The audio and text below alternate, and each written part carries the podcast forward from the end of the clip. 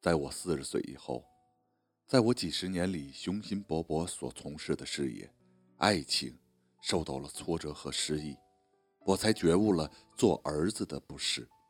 母亲的伟大不仅是生下血肉的儿子，还在于她并不指望儿子的回报。不管儿子离他多远，又回来多近，他永远使儿子有亲情、有力量、有根、有本。人生的旅途上，母亲是加油站。母亲一生都在乡下，没有文化，不善说，不会道，飞机只望见过天上的影子。他并不清楚我在远远的城里干什么，唯一晓得的是，我能写字。他说：“我写字的时候，眼睛在不停的眨，就操心我的辛苦。世上的字能写得完？一次一次的阻止我。前些年，母亲每次到城里小住，总是为我和孩子缝制过冬的衣物，棉花垫得极厚，总害怕我冷，结果使我和孩子都穿得像狗熊一样笨拙。他过不惯城里的生活，嫌吃油太多。”来人太多，客厅的灯不灭，东西一旧就扔，说日子没乡下整顿。最不能忍受我打骂孩子，孩子不哭，他却哭，和我闹一场后就生气回乡下去了。母亲每次都高高兴兴来，每一次都生了气回去。回去了，我并未思念过他，甚至一年一年的夜里。不曾梦见过他。母亲对我的好，使我不觉得母亲对我的好。当我得意的时候，我忘记了母亲的存在；当我有委屈了，就想给母亲诉说，当着她面哭一鼻子。母亲姓周，这是从舅舅那里知道的。但母亲叫什么名字？十二岁那年，一次与同村的孩子骂仗，乡下的骂仗。以高叫对方父母的名字最为解气的，他父母叫鱼，鱼，河里的鱼。他骂我，鹅，小小的鹅。我清楚了，母亲是叫小鹅的。大人物之所以大人物，是名字被千万人呼喊。母亲的名字，我至今没有叫过，似乎也很少听老家村子里的人叫过。但母亲不是大人物，却并不失去她的伟大。她的老实、本分、善良、勤劳，在家乡有口皆碑。现在有人讥讽我有农民的品性，我并不羞耻。我就是农民的儿子。母亲教育我忍字，使我忍了该忍的事情，避免了许多灾祸发生。而我的错误。在于忍了不该忍的事情，企图以委曲求全，却未能求全。七年前，父亲做了胃癌手术，我全部的心思都在父亲身上。父亲去世后，我仍然常常梦到父亲，父亲依然还是有病痛的样子，醒来就伤心的落泪，要买了阴纸来烧，在纸灰飞扬的时候，突然间。我会想起乡下的母亲，又是数日不安，也就必会寄一笔钱到乡下去。寄走了钱，心安理得的又投入到我的工作中了，心中再也没有母亲的影子。老家的村子里，人人都在夸我给母亲寄钱，可我心里明白，给母亲寄钱，并不是我心中多么有母亲。完全是为了我的心理平衡，而母亲收到寄去的钱，总舍不得花。听妹妹说，她把钱没处放，一卷一卷塞在床下的破棉鞋里，几乎让老鼠做了窝去。我埋怨过他，母亲说：“我要那么多钱干啥？零着攒下了，将来整着给你，你们都精精神神的，我喝凉水都高兴。”我现在又不至于喝着凉水。去年回去，他真的要把积攒的钱给我，我气恼了，要他逢集赶会了去买零嘴吃。他果然一次买回了许多红糖，装在一个瓷罐里。但凡谁家的孩子去他那儿了，他就三个指头一捏，往孩子嘴里一塞，再一抹，孩子们为糖而来，得糖而去。母亲笑着骂着：“会不熟的狗。”末了就呆呆发半天愣。母亲在晚年是寂寞的，我们兄妹就商议了，主张他给大姐看管孩子，有孩子占心，累是累些，日子总是好打发的吧。小外甥就成了他的尾巴，走到哪儿带到哪儿。一次外孙到城里来，见我书屋里挂着有父亲的遗像，他眼睛就潮了，说：“人一死就有日子了，不觉是四个年头了。”我忙劝他，越劝他越流下泪来。外甥偏过来对着照片要爷爷，我以为母亲更要伤心的。母亲却说：“爷爷埋在土里了。”孩子说：“土里埋下什么都长，爷爷埋在土里，怎么不再长个爷爷？”母亲竟没有恼，倒破涕而笑了。母亲疼孩子，爱孩子，当着众人面要骂孩子没出息，这般大了，夜夜还要嚼着他妈的奶头睡觉。孩子就羞了脸，过来捂着他的嘴不让说，两人吻在一起倒在地上，母亲笑得直喘气。我和妹妹批评过母亲太娇惯孩子，她就说：“我不懂教育吗？你们怎么现在都英英武武的？”我们拗不过他，就盼外甥永远长这么大，可外甥如庄稼苗一样，见风就长。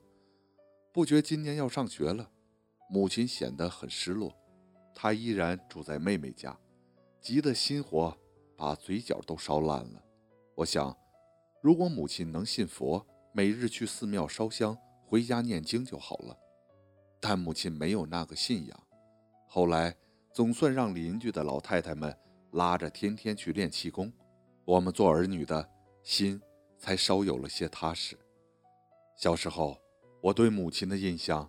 是她只管家里人的吃和穿，白日除了去生产队出工，夜里总是洗萝卜呀、切红薯片儿啊，或者纺线、纳鞋底儿，在门上拉了麻线和绳子。母亲不会做大菜，一年一次的蒸大菜，父亲是亲自操作的，但母亲的面条擀得最好，满村出名。家里一来客，父亲说。吃面吧。厨房里一阵暗响，一阵风箱声。母亲很快就用祭盘端上几碗热腾腾的面条来。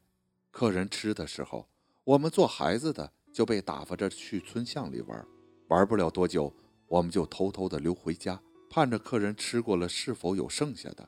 果然在锅里就留下了那么一碗半碗。在那年月里，纯白面条只是待客。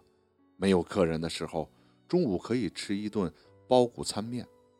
母亲差不多是先给父亲捞一碗，然后下些浆水和菜，连菜带面，再给我们兄妹捞一碗。最后他的碗里就只有包谷餐和菜了。那时少粮缺柴的，生活苦吧？我们做孩子的并不愁容满面，平日倒快活的要死。最烦的是帮母亲推磨子了。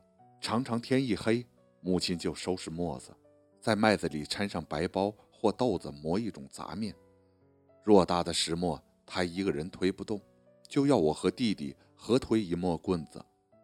明月星稀之下，走一圈又一圈，昏头晕脑的发迷怔。磨过一遍了，母亲在那里过箩，我和弟弟趴在磨盘上瞌睡。母亲喊我们醒来再推，我和弟弟。总是说磨好了，母亲说再磨几遍，需要把麦谷磨得如蚊子翅膀一样薄才肯结束。我和弟弟就同母亲吵，扔了磨棍怄气。母亲叹叹气，末了去敲邻家的窗子，哀求人家：“二嫂子，二嫂子，你起来帮我推推磨子。”人家半天不吱声，他还在求，说：“咱换换工，你家推磨子了，我再帮你。孩子明日要上学，不敢耽搁娃课的。”瞧着母亲低声下气的样子，我和弟弟就不忍心了，揉揉鼻子，又把木棍拿起来。母亲操持家里的吃穿是琐碎无巨细，而家里的大事儿，母亲是不管的，一切由当教师的星期天才能回家的父亲做主。在我上大学的那些年，每次寒暑假结束要进城，头一天夜里总是开家庭会，家庭会差不多是父亲主讲，要用功学习呀，真诚待人呀。孔子是怎样讲？古今历史上什么人是如何奋斗的？只要讲两三个小时，母亲就坐在一边，为父亲不住昔日的水烟袋卷纸媒，纸媒卷了好多，便秀了手打盹儿。父亲最后说：“妈，还有啥说的？”母亲一愣，方醒过来，父亲就生气了：“你你瞧你，你竟能睡着！”训几句，母亲只是笑着说：“你是老师，能说，我能说啥呀？”大家都笑笑，说：“天不早了，睡吧。”就分头去睡了。这当母亲的却精神了，去关院门、关猪圈，检查柜盖上的各种米面瓦罐是否盖严了，防备老鼠进去。然后就收拾我的行李。然后一个人去灶房为我包明天起来吃的素饺子。父亲去世后，我原本立即接他来城里住，他不来，说父亲三年没过，没过三年的亡人会有阴灵常常回来的，他得在家顿顿往灵牌前贡献饭菜。平日太阳暖和的时候，他也去和村里一些老太太们摸花花牌，他们玩的是两分钱一个注。每次出门就带两角三角钱，塞在袜筒。他养过几只鸡，清晨一开鸡棚，要在鸡屁股里揣揣有没有鸡蛋要下。若揣着有鸡蛋，晌午抹盘就半途赶回来收拾产下的鸡蛋。可他不大吃鸡蛋，只要有人来家里做了，总是惦着要烧煎水，煎水里就卧荷包蛋。每年院里的梅李熟了，总摘一些留给我。托人往城里带，没人进城，他一直给我留着。平日爱吃酸果子。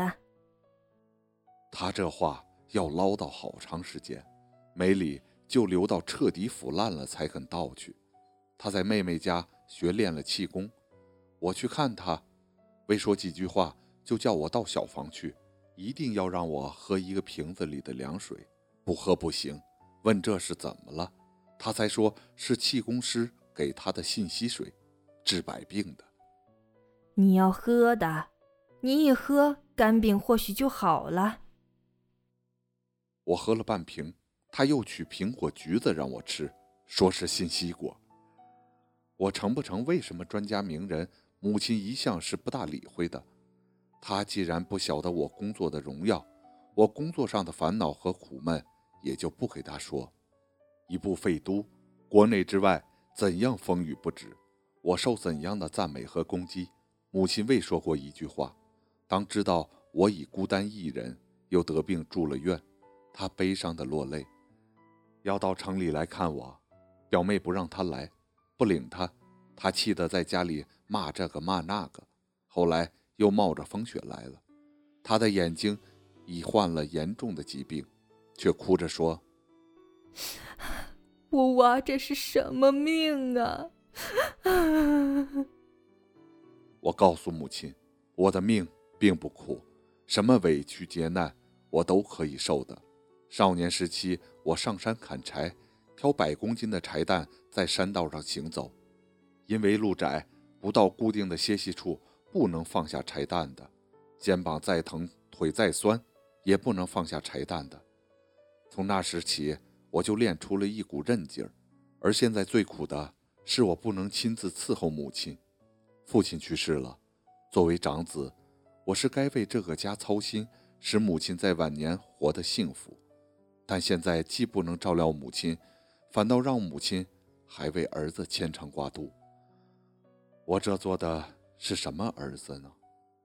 把母亲送出医院，看着他上车要回去了，我还是掏出身上仅有的钱给他。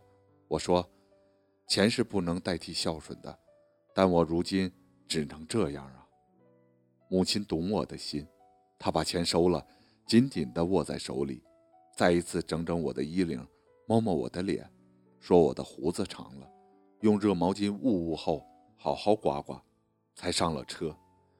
眼看着车越走越远，最后看不见了。我回到病床，躺在床上开始打吊针，我的眼泪默默地流下来。